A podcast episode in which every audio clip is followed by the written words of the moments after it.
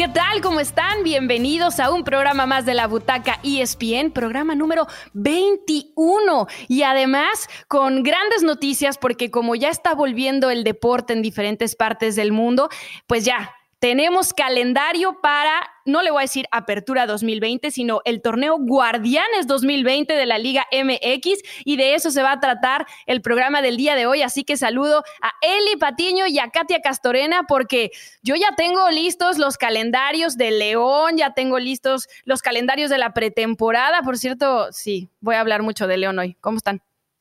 Hola Pili, ¿cómo estás?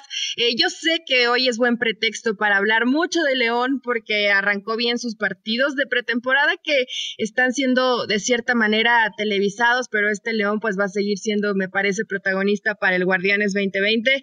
Un gusto como siempre saludar a toda la gente que se une en este podcast de la Butaca ESPN. Por cierto, quiero eh, hoy no de salida, sino de entrada, saludar a, Caro y a esa hermosa bebé porque está preciosa, porque ya la presentó ante sociedad a través de Instagram, de redes sociales. Está muy bonita y ya tiene su butaquita ahí reservada para cuando quiera venir. Eh, y bueno, a entrarle con todo a lo que es el torneo mexicano, que en estos partidos de preparación deja más dudas que certezas, situaciones complicadas en protocolos de cuidarse del COVID, pero tenemos mucho que platicar. ¿Cómo estás, Katia? Pili, Eli, un gusto estar con ustedes. Igual un abrazo a la distancia a Caro y muchas felicidades por esta nueva integrante de la butaca. Ya eh, estará Caro después de regreso, pero como bien dicen, pues sí, vamos a empaparnos del tema de la Liga MX, que ya teníamos esa probadita con la Copa por México, pero lo que va a ser el torneo con esta nueva realidad que estamos viviendo, que están viviendo también todos los deportes conforme se han reanudado, una Liga MX sin aficionados, pero que buscará seguir dándole esa emoción a todos desde las pantallas y que puedan ver a sus equipos favoritos. Sin aficionados por ahora, porque es otro de los temas que vamos a platicar en este programa. Ya se están dando algunas fechas para que puedan ir algunos a los estadios. Mm, ¿Es conveniente o no? Ya daremos nuestra opinión. Por lo pronto, platiquemos de los torneos de pretemporada, que para mí, sinceramente, pues todavía no son eh, tal vez una brújula para ver hacia dónde va cada equipo, pero bueno, por, en la Copa por México ya hay semifinales, Chivas contra América para el 16 de julio y Cruz Azul Tigres un día antes, el 15 de julio, la final va a ser el 19 y en la Copa Telcel que arrancó su cuadrangular el día de ayer, bueno, pues Pachuca venció por la mínima a San Luis, el León goleó, gustó y ganó, ay, cálmate Pilar, frente a Juárez 4 por 0 y bueno, pues ya está entonces la final lista otra vez entre hermanos, Pachuca-León, así que Eli, yo no sé, ¿eh? no sé si es muy temprano para meterle algo, pero pero yo veo favorita a León, ¿eh? Para apostar por nuestro equipo, Pilar, nunca es temprano. No, no importa que sea amistoso. menos que son unos taquitos. sí, yo creo que hay que ir calentando la línea con esta copa, hay que ir calentando las cosas, así que yo lo apoyo. Bien, Katia. Mira, dice Eli, Dice Eli que guacamayas, pero les voy a contar que ahora que estuvo por León me confesó que jamás ha probado una guacamaya y en la pandemia yo creo que estaba difícil conseguir. Eli, ¿las probaste? Las probé, Pili, todo se puede en esta vida, las probé. Eh, no por qué no me pasaste el detalle no minuto a minuto? no podía regresarme de León sin, sin probarlas. Me recordó un poco a las tortas ahogadas, para la gente que no, que no lo ha probado, que a lo mejor no, no ha ido a León. Tengo que confesarte que no fue mi platillo favorito, pero de una guacamaya a un paste, tristemente tengo que reconocer que me comería una guacamaya sin pensarlo dos veces. Fue, fue bastante rico. Así que si quieres le metemos una apuesta, partidos de pretemporada de pronto veía eh, a la gente un poco molesta por decir de un nivel tan bajo, eh, porque además han sido televisados, pero tenemos que entender que las pretemporadas son así, con muchos cambios durante los partidos, donde los técnicos más o menos miden quién puede ser el once que arranque en el torneo mexicano, donde también es parte de hay que cuidar a jugadores que no pueden jugar los 90 Y probar a los nuevos, ¿no? Probar a los nuevos para que se vayan adaptando según el proceso de preparación física, señalaba, señalaban los técnicos. Este es muy pronto para jugar 90 minutos, máximo 45 a esta altura de, de, de la preparación, a esta altura de la pretemporada y ya después ir aumentando los minutos conforme avancemos en estos partidos amistosos. Pero en términos generales, creo que no nos ha dado sorpresas. Los que venían jugando bien el torneo anterior, los siguen haciendo bien en esta, en esta, en esta mini pretemporada que están haciendo cada quien de diferente manera, ¿no? Primero en este 8 de la Copa por México y ahora en este cuadrangular que organiza el Grupo Pachuca, pero que al final son partidos que sirven muchísimo para ver cómo están los equipos y la adaptación sobre todo de los refuerzos. Sí, por ahí luego los aficionados que entiendo que había esta necesidad de volver a ver partidos de la Liga MX, que por ahí viene la diferencia de cómo están siendo televisados como si fuera una jornada normal en el torneo por esta misma necesidad después del parón de la pandemia y, que se escalan las cosas y las pasiones, ¿no? Lo veíamos en el partido contra América y Cruz Azul y los aficionados por allí ya yéndose a los extremos diciendo el fuera piojo cuando bien lo han descrito de perfecta manera y lo decía él y bueno, son partidos de preparación hay demasiados factores, vienen los jugadores de una inactividad prolongada, entonces es poco a poco ir retomando dónde se quedaron esos equipos, que sí son buenas noticias para ciertos equipos en este caso que han podido acercarse a esa versión, los que estaban bien, de cómo se quedaron previo a que se suspendiera, bueno, que se cancelara lo que fue el torneo. Claro, y bueno, después de platicar de la pretemporada, ahora sí hablemos del Guardianes 2020, el torneo oficial se va a llamar así porque, bueno, le están haciendo un homenaje a los doctores, enfermeros, personal médico que está luchando incansablemente frente a esta pandemia. Arrancará el 23 de julio con la jornada 1, la última jornada, la 17, va a ser el último partido el 9 de noviembre. Y bueno, los clásicos los dejaron para el final, ¿no? Porque jornada 11, América Chivas, Monterrey Tigres, jornada 12, al igual que Cruz Azul América, en la 13 el América Pumas y en la 14 el Atlas contra el Rebaño. 18 equipos, 17 jornadas y ahora tendremos fútbol jueves y lunes. ¿Les gustó el calendario? Además, saber que, bueno, la liguilla van a ser los cuatro primeros lugares de la tabla avanzando directamente y regresa este formato que alguna vez ya lo habíamos visto, si no me equivoco, de repechaje. Del 5 al 12 se van a ganar su lugar em, para la fiesta grande. Así que hay fechas tentativas para estas, se pueden mover por eh, partidos de fecha FIFA, por el Mundial de Clubes, porque estaban presupuestando que la final fuera entre el 10 y el 13 de diciembre, pero si uno de los dos equipos va a ir al Mundial de Clubes, que todavía no sabemos si se va a celebrar o no, porque en Sudamérica no van a jugar la Libertadores hasta casi que terminando el año, eh, pues no va a poder estar en la final ese equipo. Así que todavía creo que para la liguilla va a haber algunos cambios, pero ¿les gustó o no les gustó? ¿Qué opinión tienen? A mí me gusta, a mí honestamente me gusta que tengamos fútbol eh, en jueves y el lunes eh, te da una opción distinta. Eh, los equipos, algunos tendrán un poquito más de días de, de descanso. de pronto que pasaran los, los clásicos para casi los últimos meses de este 2020, pues fue atinado y fue pensado en que la afición probablemente a partir de mediados de octubre pueda regresar a los estadios, por supuesto, no en un lleno total, pero si se habla de un 30 o, o 40%. Eh, la semana escuchaba al ingeniero Rodríguez de, Tigres diciendo, no, pues ya que nos avisen porque tenemos todos los abonos vendidos y la gente está desesperada. y cuando Como siempre, ¿no? Tigres es de esos equipos que tiene lleno el estadio siempre. Sí, claro, y cuando eh, pues después van a tener que elegir, a ver, se viene complicado, ¿no? A ver, de esos que tienen abono, ¿de dónde vas a elegir el 40%? Ellos tendrán que hacerse bolas y pelearse con los aficionados y llegar a un acuerdo para que seguramente algunos tengan su lugar asegurado en, los últimos partidos del torneo regular y seguro, y por lo que hemos visto creo hasta el momento de, Tigres, pues va a estar como cada torneo eh, dentro de, la fiesta grande del fútbol mexicano, pero a mí me gusta esta situación, creo que el calendario está equilibrado y al principio como en todas las competencias y como lo hemos visto no solamente eh, va a pasar en México, sino pasó en la Liga, creo que en donde, el único lugar donde no lo vi fue en la Premier, que siguen jugando como si nunca hubieran descansado. Pero eh, en el torneo mexicano eh, va a haber partidos, creo que al principio un poquito aburridos, de no tanto espectáculo, eh, más de ver cómo van llegando los equipos, cómo se van adaptando y después sí, como siempre, jornada 7-8 y empezamos a ver muy buen fútbol. Claro, la presumida de Pilar Pérez va a decir, León desde el principio va a jugar bien. Sí, Pili, yo creo que León desde las primeras jornadas sí va a jugar bien y va a ser de los equipos candidatos al título porque estos ya se conocen de ojos cerrados. ¿eh? Qué bien juega el equipo de Nacho Ambriz.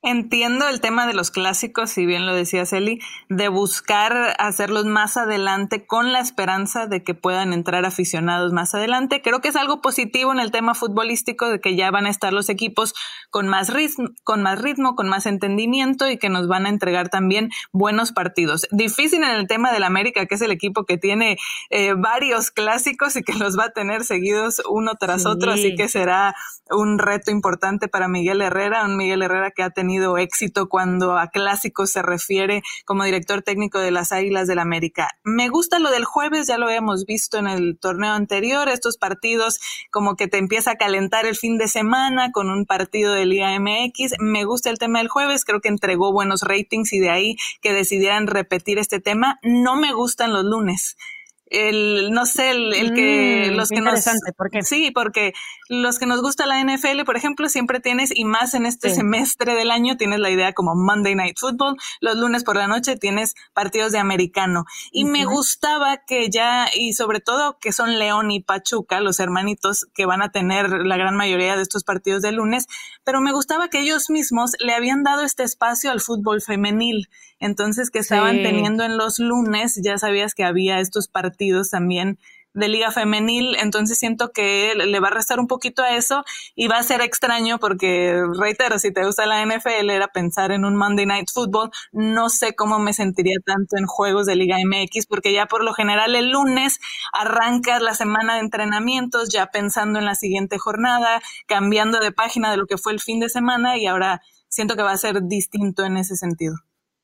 Sí, estoy de acuerdo contigo, Katia, en los dos temas. Eh, siento que evidentemente si eres aficionado a la NFL, creo que mucha afición va a priorizar el fútbol americano antes de ver la Liga MX. Eso ya será cuestión de, cada una de las marcas, pero también el tema de la Liga Femenil es importante y lo vamos a tocar más adelantito porque justo estamos a un mes de que arranque. Em, para los que no, para los que se preguntaban qué va a pasar con los clásicos del América, ya lo platicaba Katia, em, si se van a jugar en el Olímpico Universitario o en el Azteca, fíjense que sí iba a lograr ser en el Azteca, porque a pesar de que está en remodelación, solamente el América jugará tres jornadas de local en CU y Cruz Azul solo dos inmediatamente después para cuando se enfrente a Monterrey el 22 de agosto, si no me equivoco, si el 22 de agosto contra Monterrey, el América ya juega en el Azteca, así está presupuestado, ojalá que lo cumplan. Y eh, Cruz Azul para el 15 de agosto ya juega contra Juárez en el Azteca. Ahora, entremos un poco más. Yo entiendo que hemos visto muy poco de estos equipos, está bien, pero de alguna manera, por lo menos en mi cabeza, yo todavía traigo la inercia del torneo pasado.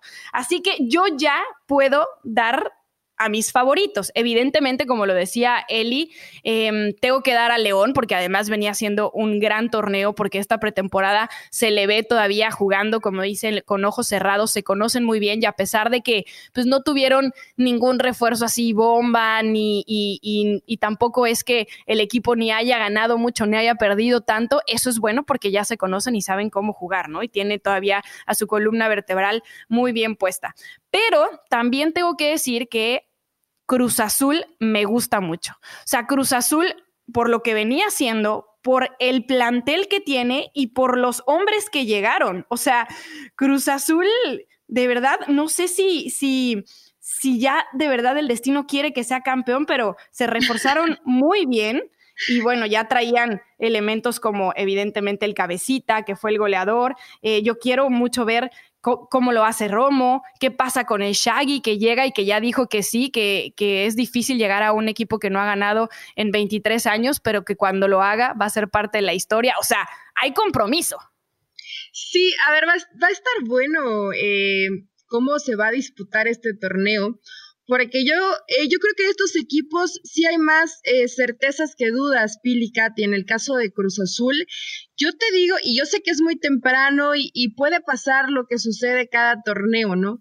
Pero hoy veo a Cruz Azul tan bien trabajado, con esos fantasmas de eh, los subcampeonatos, ya dejándolos a un lado, eh, con un Ciboldi que, está convencido más allá, que siempre está con este discurso de poco a poco, paso a paso, ¿no? Como todos los técnicos. Yo sí veo a Cruz Azul eh, por encima de, de, varios equipos del fútbol mexicano en cómo está jugando. Realmente las incorporaciones fueron pocas. Me parece que todavía andan buscando un central porque Pablo Aguilar no va a poder jugar hasta faltando aproximadamente un mes para que acabe la, la, fase regular del torneo mexicano, entonces necesitan pues en esa línea eh, reforzarse un poco mejor, le están dando oportunidad a un chavo que se llama Josué, que ya hizo goles en estos partidos de pretemporada. Entonces, a ver, se están uniendo todas las situaciones positivas. Gente de cantera que está respondiendo, un equipo bien trabajado, eh, que ya no tiene esos fantasmas de la cruz azuleada, un Ciboldi que ya fue campeón en el fútbol mexicano y que puede volver a hacerlo ahora con Cruz Azul. Parece, que ese camino tan oscuro de tropiezos, de situaciones difíciles para la máquina podría mejorarse. Creo que este puede ser el torneo de Cruz Azul. Y te digo de una vez, para mí es el número uno favorito, eh, candidato al título en este torneo Guardianes 2020. Después voy a poner a los equipos regios, que es Tigres y, Monterrey, que creo que también pueden hacer Monterrey fue último el torneo pasado, Eli, ¿de qué me hablas? Sí, pero fue como la, yo creo que fue como la campeonitis. Eh, al final tiene un equipazo, Pili. O sea, realmente a, este, a este Rayados, de pronto dices, bueno, eh, ¿en dónde le va a costar trabajo? si todos los jugadores que consiguieran ese título regresan a su nivel, en excepción de que no está Rodolfo Pizarro, creo que eh, Monterrey puede andar muy bien. Y después voy a poner a las Chivas, con todo el dolor de mi corazón. ¿Qué tal? ¿Por qué con todo el dolor? ¡Qué fea! No, no, no, porque no están Tuzos. Yo, yo no pondría a Tuzos como ah. uno de los, de los favoritos a este. Te estoy dando a cuatro, que son los que van a avanzar. Y ya después de ahí seguramente va a estar América, eh, probablemente esté Pumas. Creo que ahora y León, por favor, León respétamelo. a, ver, León va a estar ahí sí o sí porque juega muy bien. Entonces, más o menos tenemos el panorama. No va a cambiar mucho a lo que vimos el torneo pasado, creo. Estoy de acuerdo con todo lo que dicen de Cruz Azul, pero me quedo con ese parece y no estaría y no podría asegurar que han quedado los fantasmas de lado, porque eso no se va a poder ver hasta que en una final de verdad puedan eh, dejar de verdad de lado en la cancha lo que ha sido cargar con esa historia, porque ahorita se ven muy bien, promete, se venía viendo desde principios de año previo a la cancelación del torneo, ahorita con la pretemporada, el grupo que han hecho con Ciboldi, los refuerzos. Oye, llevan 13 duelos sin derrota, Katia. Claro, pero es que no es un guion que no hayamos visto antes, cuando se ilusiona la afición, cuando viene Cruz Azul en una buena racha y después se topan a su talón de Aquiles y les vienen esos fantasmas, porque creo que en la época de Caicedo volvió a pasar y el América volvió a meterse allí en la cabeza del Cruz Azul y más allá de que eran los favoritos en papel por lo que habían venido mostrando, volvieron a perder a manos del eterno y acérrimo rival. Entonces, hasta que no los veamos en esas instancias finales, en los partidos decisivos, ya veremos entonces si sí, esta pandemia puede ser un antes y un después para la historia del Cruz Azul. Pues yo, la verdad es que sí creo que tenemos que ponerle especial atención, sobre todo a los refuerzos, a Shaggy Martínez y a eh, José Ignacio Rivero, que también llega al equipo. Siento que llegan a posiciones que, uno, están peleadas y dos, donde pueden sumar bastante. Así que vamos a ver esa competencia interna que también hace vasto al equipo. Que sí hay que darle estrellita a Monterrey en el sentido de respetándole que está siendo considerado el vigente campeón después de lo que fue la cancelación. Entonces, viene siendo desde diciembre del año pasado, todo este tiempo se le está respetando esa postura como el reinante campeón del fútbol mexicano. Veo a Tigres bien, veo a Tigres como siempre allí peleando, pero es que con Tigres nunca se sabe, ¿no? Ciertos con Tigres siempre es como que lo ves arrancar medio lento y a la hora de la hora prenden los motores y pero les alcanza, Pili. Mira, esa es la cosa, les alcanza por el, plantel que tienen y esas individualidades, las estrellas. En la jornada 10 y, les va a alcanzar a ver Guiñac. Eh, como siempre sabemos, va a marcar diferencia en defensa y sobre todo por el estilo del Tuca Ferretti, trabajan bien.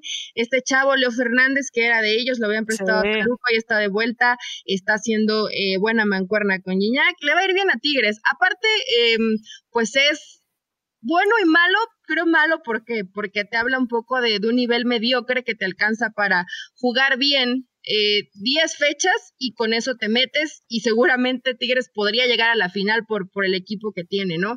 Y va a estar ahí seguro presente. ¿Tienen algún equipo que crean que pueda hacer la sorpresa y no esté participando? No me vayan a decir que Mazatlán, porque les dejo de hablar.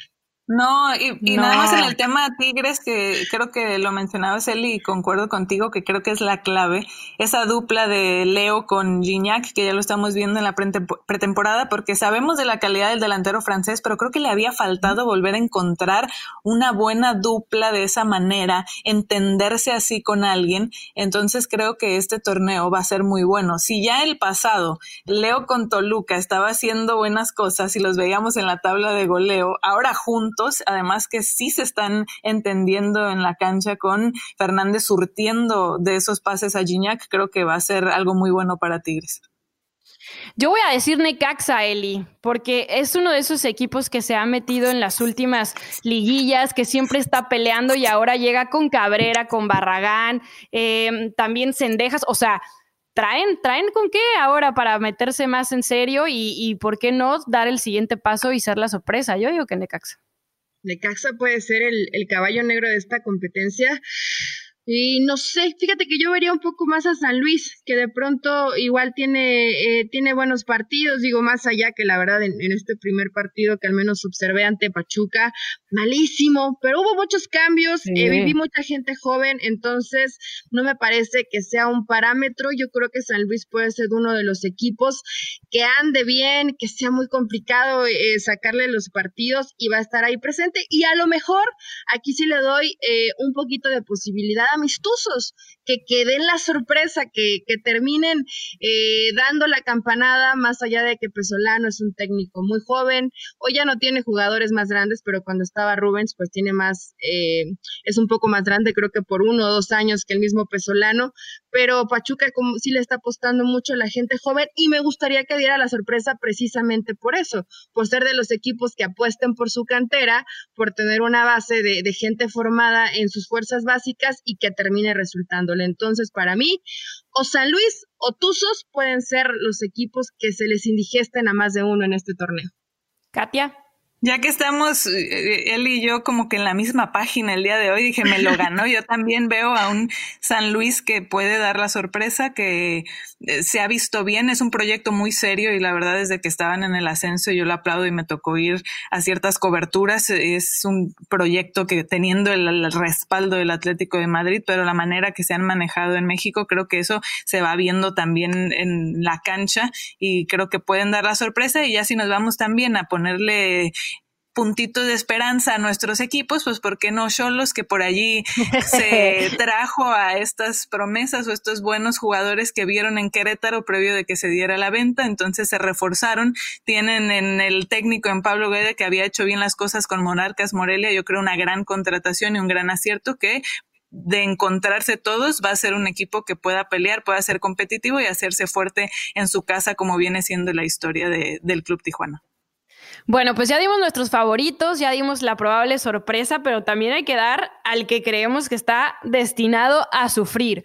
Puede ser uno, pueden ser varios, y como decía Eli, eh, no me lo vayan a dar como sorpresa, pues yo te lo voy a dar destinado a sufrir. Lo siento por Paco Palencia, Eli, pero yo creo que va a ser Mazatlán.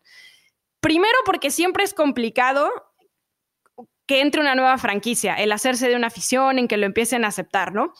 Segundo, porque a pesar de que tiene nombres de experiencia con Jara, con Millar, con el mago Valdivia y lo que sea, siento que llegó, pero así buleando a todos los equipos, diciéndoles de todo y eso se va a notar en la cancha. Cuando tengan que jugar contra ellos, van a ir con ese, esa ganita extra de sacar la victoria.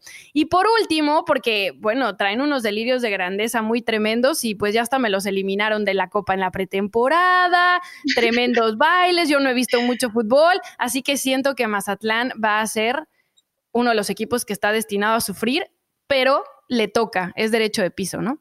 Sí, a ver, Paco Palencia tampoco es que haya demostrado mucho en el fútbol mexicano. Me gusta que le den la oportunidad a los técnicos mexicanos. De pronto traen esta idea medio europea y, veía que por momentos Mazatlán intenta salir jugando y no quiero ser cruel, pero decía, bueno, por Dios, ¿no? Te ten un poco de, cuidado en que no puedes arriesgar tanto porque si no te vas a llevar tremendas goleadas en el torneo mexicano. ¿Sabes qué puede salvar a Mazatlán, eh, Katia Pili? Que dejó buen trabajo Pablo Guede, porque hay que recordar que este equipo es la, base de lo que era Morelia y que eso le puede alcanzar para que no sea un torneo tan del desastre. Yo no le voy a dar eh, esa eh, situación de que puede ser un equipo que agonice en el torneo. Yo se lo voy a dar a Querétaro. ¿Por qué? Porque hoy ya no sabes ni quién es el dueño, porque lo desmantelaron, porque le van a dar esta posibilidad a Alex Diego que no ha tenido todavía eh, esa, esa situación de probarse en la primera división, porque yo creo que hoy en Gallos hay demasiada incógnita eh, y no va a tener nada que ver a lo que venía haciendo Víctor Manuel Bucetich. Entonces creo que el equipo que está destinado a que no le pueda ir bien en el torneo mexicano, para mí es Gallos. Estoy de acuerdo, Gallos creo va a sufrir por lo que ya decías en el tema de ya esta dejen de copiarse la tarea, oigan. Sí, oye, qué bárbaro. Es que hoy venimos como una misma. Gallos. Está bien, está bien estar conectadas. Es que Mazatlán, Pili, yo creo que te cae mal por esa situación, pero a mí me gusta que no, no me cae mal. No, pero sí, pero sí estoy de acuerdo también en que me sean los malos, también que Mazatlán va a sufrir, o sea, sí estoy de acuerdo también, o sea, voy a, voy a decir tres por ahí, ¿por qué no? Eh, en el gallo Blancos, que estoy de acuerdo. Eh, Juárez, que es cierto que te da esos picos buenos, pero luego tiene esas caídas y no hay una consistencia. Entonces creo que Juárez también va a tener complicaciones en el torneo. Y voy a también a poner a Mazatlán, porque sí, el tema de cómo se fueron, la afición dolida de, Monarcas, el tener que establecer una nueva casa, encontrar. Y además en un lugar muy beisbolero, Katia. Tú sabes de eso porque tú eres fronteriza y sabes que se divide muchísimo la afición cuando hablas de otros deportes y fútbol y Mazatlán, Sinaloa en general es muy beisbolero. Sí, en el norte rifa el béisbol, pero además otra cosa, ¿eh? las condiciones. Ahora estamos hablando que van a estar a nivel del mar, que hay humedad, que son otras condiciones también con el tema clima. Entonces el mismo equipo yo creo que le va a costar primero adaptarse para que sea una fortaleza para ellos y después algo que complique a los rivales, pero va a ser un proceso también en el que ellos mismos se tengan que adaptar para usarlo esto a su favor. Entonces sí creo que, que es un proceso que va a tomar tiempo y que de entrada va a ser complicado. Y mira, ya que tomaba el tema eh, Katia acerca de lo de Juárez, que es uno de los equipos que se ha reforzado eh, en serio, ya llevan nueve refuerzos, todavía tienen una plaza de extranjeros y, y, todavía quieren por ahí a otro mexicano que está pendiente dentro de sus, de sus hombres para hacerse sus servicios. Eli tuvo la oportunidad de platicar con Gabriel Caballero, justamente el técnico de este equipo, y te dijo cosas muy interesantes. Eli, uno de los equipos que, por cierto, está participando en este cuadrangular Telcel y que ya decíamos eh, que terminó goleado, ¿no? Cuatro goles por cero. Pero cuéntanos un poco de lo que te dijo Gabriel. Bueno, Gabriel Caballero nos habla precisamente de la expectativa, de lo que genera este tipo de partidos, qué tanto les sirven para prepararse, ya muy poco tiempo de que arranque el torneo mexicano. Y más allá, yo creo que Gabriel es de los valientes, ¿no? Que siempre, aunque a lo mejor no tienes un equipo eh, de tantos nombres, sí le hace partido a los equipos grandes. Pero ¿le parece bien si lo escuchamos a ver cómo vislumbra este Guardianes 2020? Quiero saludar con mucho cariño a Pilar, Katia eh, y Eli Patiño. El está eh, bastante eh, completo, digamos, de, cierta manera. Faltan algunos detallitos que se terminen de, cerrar con, algún, algún jugador más, pero prácticamente sería el plantel el 90-95% completo. estoy contento, pues creo que eh, adaptándonos a las circunstancias y a esta situación de la, eh, de la pandemia, la cuestión financiera, el momento difícil que se está atravesando, eh, tomar en cuenta algunos aspectos y, yo estoy contento con el, con el, equipo. Tengo mucha fe en muchos jóvenes, en varios de, estos jóvenes y mezclando la juventud con experiencia para mí es una combinación muy importante. Sí, obviamente la mezcla es muy importante, sabias palabras de, de, Gabriel, pero también se reforzaron con Edgardo Marín en la defensa, con Luis Donaldo Hernández en la defensa, con Alan Mendoza en la defensa, o sea, obviamente necesita gente que llegue pues un poco a, sumarle porque tenía muchas eh, flaquezas Juárez y aún así, como les digo, el torneo pasado fue de los que se metió dentro de los ocho antes de que en la jornada 10 decidieran pararlo, ¿no? Pero Martín Galván es uno de los hombres que todavía están buscando. Vamos a ver si se hace esa contratación y tienen todavía ese cupo extranjero que podía darle cabida a alguien de experiencia, aunque los mercados por la pandemia son una cosa muy rara ahorita. Sí, es, es complicado que un equipo hoy quiera invertir. Lescano también es otro de los jugadores que le ha rendido bien a Juárez. Y sabes, en las palabras de Gabriel, lo único que me preocupó y me quedé pensando, hoy con toda la situación, la investigación de Hacienda, donde se acaban algunos de los contratos en dólares, es, es difícil de pronto apostarle al, al mercado extranjero porque sabemos que hay unos que se cotizan muy alto pero mi reflexión es cuando dice apostarle a la gente joven combinado con los de experiencia. Yo quiero pensar que las directivas que le apostaron a eso le van a dar continuidad a los técnicos, ¿no? Porque si realmente no lo vas a reforzar, como varios equipos sabemos que sí tienen plantillas muy competitivas, pues tienes que darles el respaldo. digo, eso ya sería meternos en otro tema, pero del, del, eterno nunca, problema. Nunca antes visto. o sea, sería meternos en otro tema, pero el eterno problema y que lo hemos visto con Chivas en particular, pero a la hora que tú apuestas por estos jugadores jóvenes mexicanos y no hay esa paciencia para darles el tiempo que se consoliden porque se necesitan esos resultados rápidos en el fútbol mexicano, entonces siempre viene siendo un problema, además de los contratos de los jugadores extranjeros, etcétera, etcétera. Ahora lo que nos da un margen, y, ya lo decías, el tema del repechaje, que va a haber más equipos que van a tener la oportunidad de pelear por esta opción y creo que va a ser emocionante porque aunque estés lugar 12, vas a tener la opción de poderte meter y con un partido bueno y un partido emocionante, quizá a otro que fue más regular o que gustaba más, lo puedes dejar fuera. Entonces también esto va a ser algo distinto que a unos les puede gustar en el tema emoción y que nos va a dar más sorpresas o equipos que puedan ser este caballo negro y a otros pues no tanto porque podría ser injusto si tuvieron una temporada más regular. Claro, y por eso los objetivos son importantes. Y Gabriel también hablaba de lo que su equipo puede ofrecer y cuáles son esos objetivos a lograr en, esta, en este Guardianes 2020. Yo veo a Juárez siempre compitiendo eh, al tú por tú con cualquiera. Eh, y hay que plantearse objetivos a corto, mediano y largo plazo. Los más importantes son el de a corto plazo, que a corto plazo significa cada tres puntos cada fin de semana. Entonces, eh, basándonos en eso, eh, la meta después será eh, eh, cumplir esos objetivos de, sumar la mayor cantidad de puntos posible para estar en, el grupo de la liguilla. Por supuesto que no, no, puedo determinarlo desde hoy, pero sí creo que vamos a ir a buscar y ser de, esos equipos que estén en la fase final del torneo. Se está poniendo la vara alta, ¿eh? En la fase final del torneo.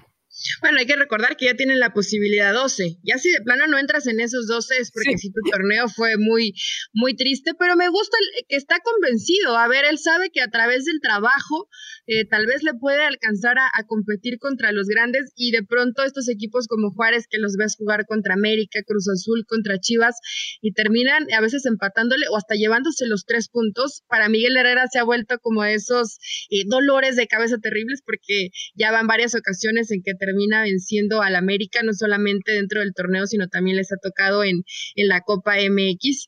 Eh, pero bueno, me, gusta que Gabriel esté convencido. A ver, ya desde que el técnico no empieza con pretextos de hay que ver, hay que esperar, el equipo es joven, no hay tantos refuerzos. Entonces, este discurso, a ver, vamos por todo, ¿no? Y, los, eh, los objetivos son a corto plazo, corto plazo y queremos calificar.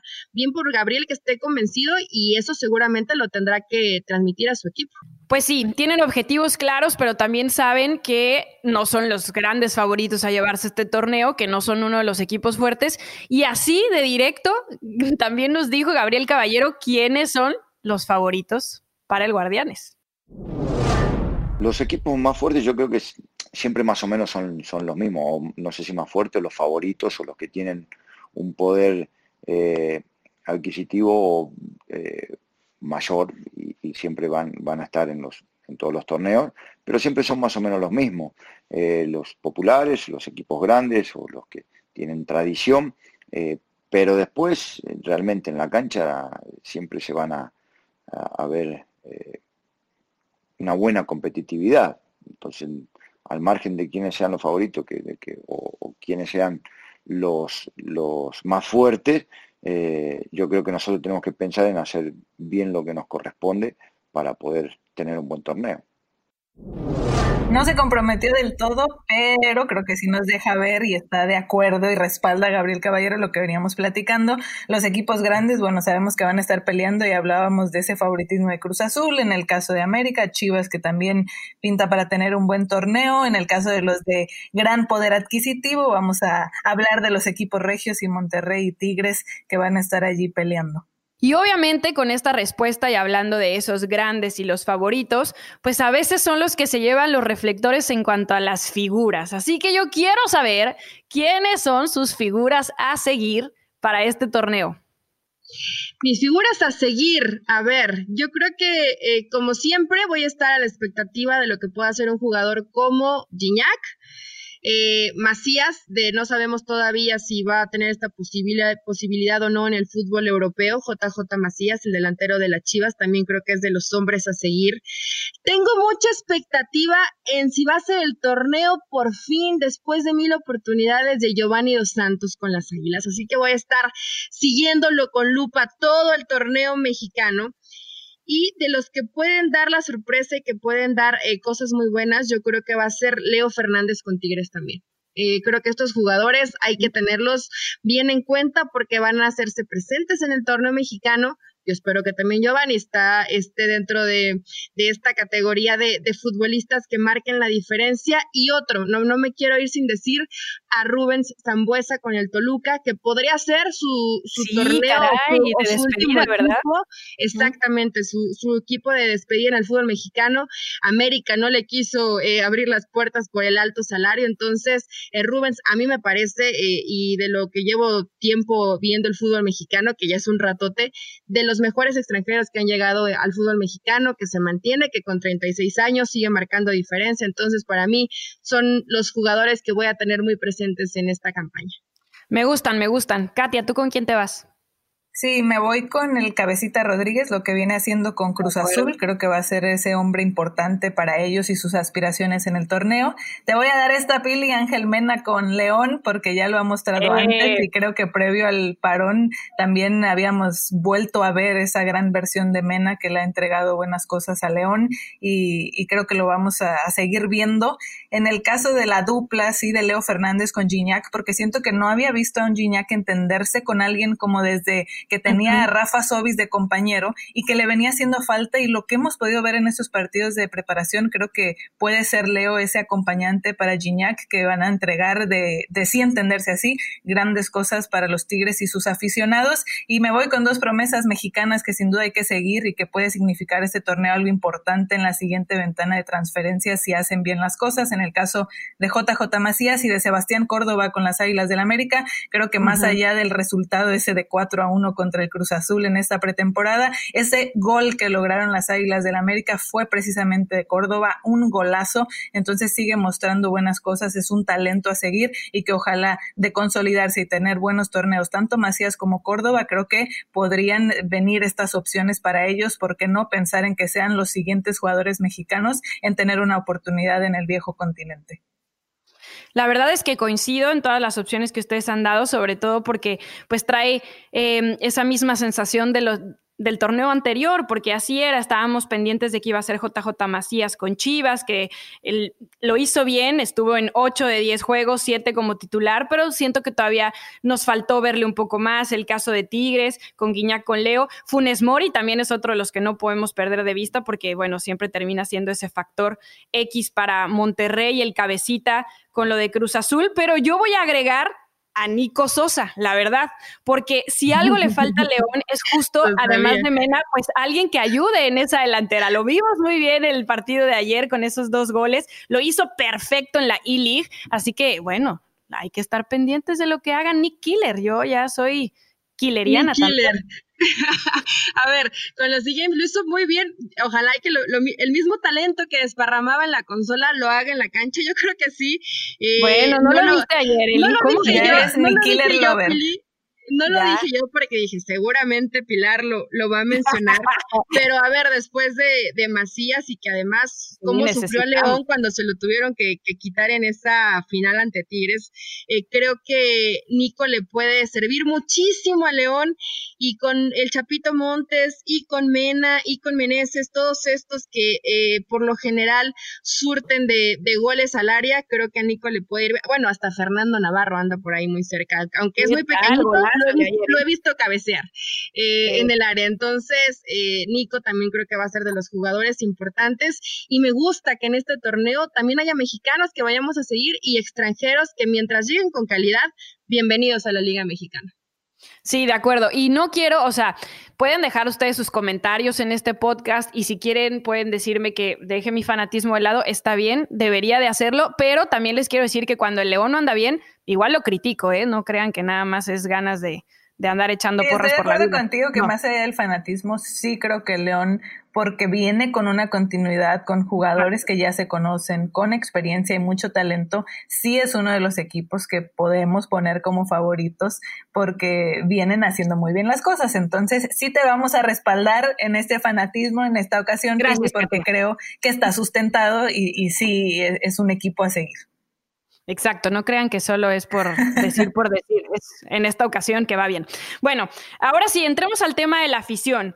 Em, se ha dicho que la afición estará ya llegando a los estadios del fútbol mexicano a finales de septiembre, inicios de octubre, de, ajá, de octubre, en pequeñas, en pequeños porcentajes. Ya decía Eli que para algunos equipos va a ser muy complicado como para el de Tigres, pero más allá de saber cómo lo van a gestionar los equipos, eh, yo quiero saber ustedes qué opinan, porque evidentemente esto se va a regir por el semáforo, ¿no? El, famoso semáforo que están llevando a cabo en México, que obviamente va sustentado por em, el gobierno federal, exacto, la Secretaría de Salud del gobierno federal, pero a mí, sinceramente, viéndolo en un panorama general, sin saber cómo se va a comportar el COVID dentro de dos o tres meses, pero viendo hoy lo que ha pasado después de cuatro meses de que existe la pandemia, me parece una muy mala idea.